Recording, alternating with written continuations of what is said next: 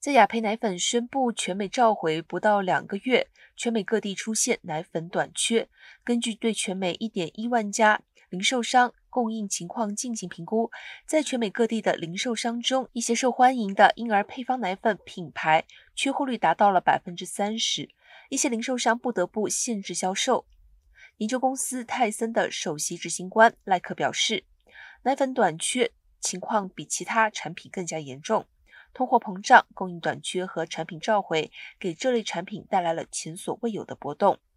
该公司的数据显示，明尼苏达州是婴儿奶粉配方供应最短缺的州，其次是康州、夏威夷州、爱荷华州、路易斯安那州、马里兰州、北达科他州、罗德岛州、南达科他州和德州，缺货率都超过百分之四十。